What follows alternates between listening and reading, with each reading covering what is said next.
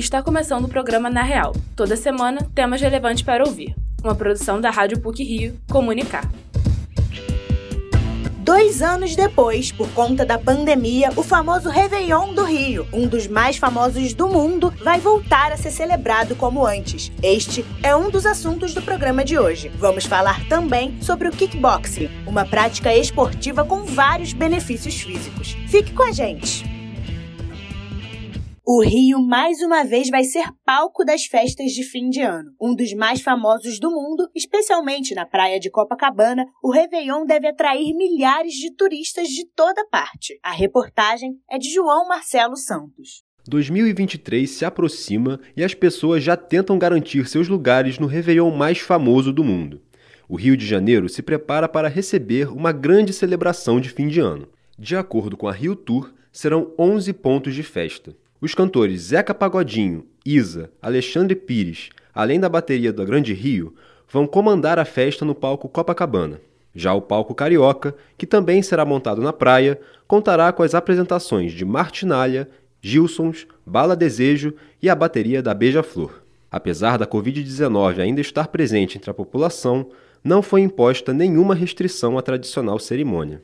Ao lado de Recife, o Rio de Janeiro é o destino mais procurado pelos turistas no fim de ano, segundo dados do Ministério do Turismo. Há uma expectativa de um reaquecimento da economia do Estado, que fará o primeiro Réveillon após dois anos de pandemia. A coordenadora de comunicação e marketing da Rio Tour, Cláudia Silva, diz que a empresa está atenta às atualizações das medidas e recomendações de saúde. Ao mesmo tempo, a festa está sendo organizada a todo vapor e é esperada a lotação de 100% da rede hoteleira carioca. Cláudia conta quais são os principais atributos do Réveillon do Rio de Janeiro que atraem tanta gente. O Réveillon Carioca, ele é muito especial. Além da grandiosidade, é uma festa imensa, muito bonita, ela mostra um lado muito simpático do carioca, ela mostra a alegria do carioca e as pessoas se encantam com isso.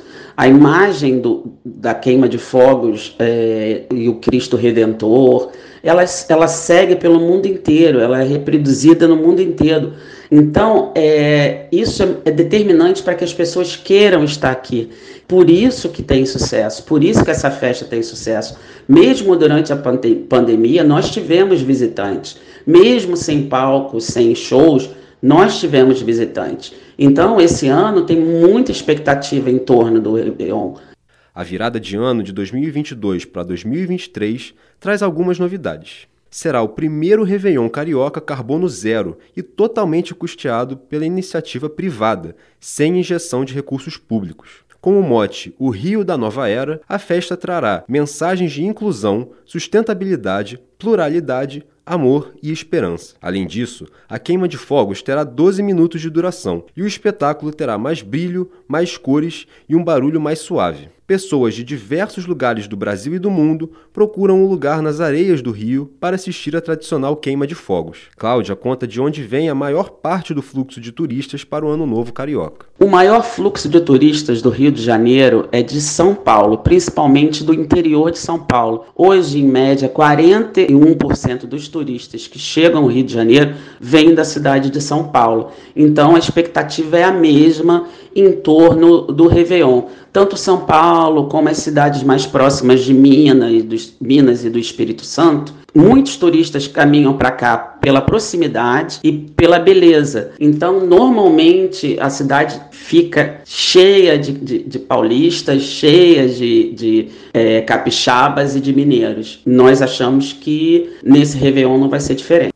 A segurança é um tópico que permeia muitos debates sobre o Rio de Janeiro como um todo. Os problemas reais que a cidade apresenta nesse aspecto acabam por afastar possíveis visitantes. Cláudia aponta no que a capital carioca deve investir e o que deve ser melhorado para atrair mais turistas. Ah, o turismo vai ser uma ferramenta fundamental para a recuperação da cidade pós-pandemia. Por isso, a Rio Tour vem trabalhando na, no contato e tentando atrair é, eventos de pequenos ou grandes portes para a cidade, que faça com que nós tenhamos é, agenda durante todo o ano. E isso, com certeza, vai movimentar a cadeia do turismo, que é grande, vai desde o transporte até a rede hoteleira, passando pelos restaurantes, pelos bares, pelos pontos turísticos. É, com uma agenda cada vez maior, aumenta a possibilidade de você atrair mais turistas. Em relação ao esquema de transporte montado no Rio de Janeiro para viabilizar o deslocamento da população, o prefeito Eduardo Paes afirmou que será lançado no dia 26 de dezembro o esquema de segurança e do metrô. João Marcelo Santos, para o Na Real.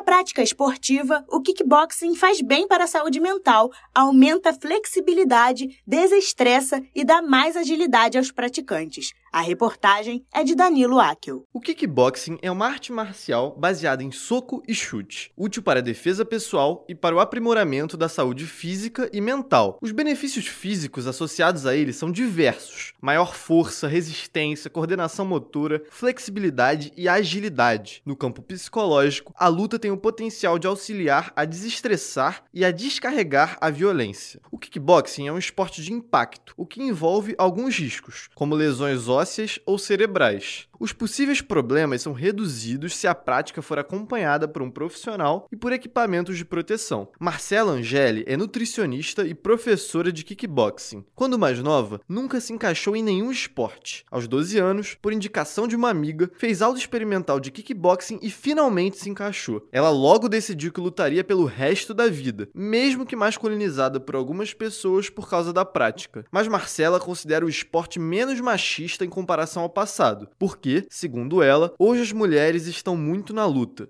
A luta ela me atrai por conta da plasticidade dos movimentos, do conhecimento, da técnica. Eu considero isso para mim fundamental, assim, que me atrai, assim, só de olhar eu, eu já acho lindo. A luta, né, o kickboxing e o jiu-jitsu para mim é, é o meu carro-chefe, é o meu hobby, é o, onde eu me sinto no, no paraíso quando eu treino. Para o psicólogo do esporte e professor da PUC Rio, Rafael Zaremba, outras atividades físicas além da luta, como futebol e vôlei, também têm o potencial de canalizar a agressividade e extravasar sentimentos ruins. É, eu acho que é uma forma de você trabalhar um comportamento violento que é presente em maior ou menor grau em todo mundo, né, de uma maneira codificada, digamos assim, né, uma violência codificada, no sentido de que tem regra, tem método, tem e não uma violência gratuita.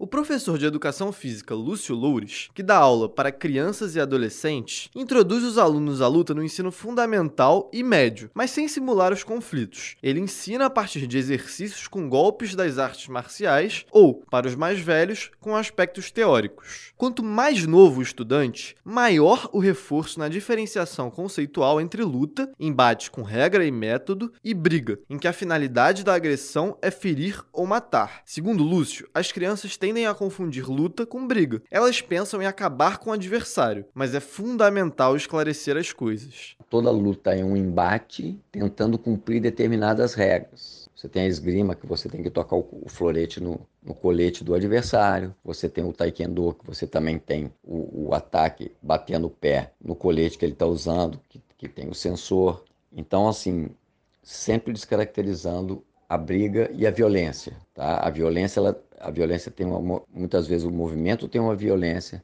mas a violência não é para com o adversário, a violência é para com o golpe. Como já comprovado pela ciência, a prática esportiva é fundamental para uma boa saúde física e mental. Entre os esportes, o kickboxing é apenas uma entre tantas outras lutas, cada uma carregando golpes e tradições específicas. Danilo Akel para o Na Real. Por hoje é só. Esse episódio foi apresentado e editado por Jeane Moraes. O programa Na Real tem supervisão e edição do professor Célio Campos. Lembramos que a Rádio PUC faz parte do Comunicar, que é coordenado pela professora Cristina Bravo. Até a próxima semana!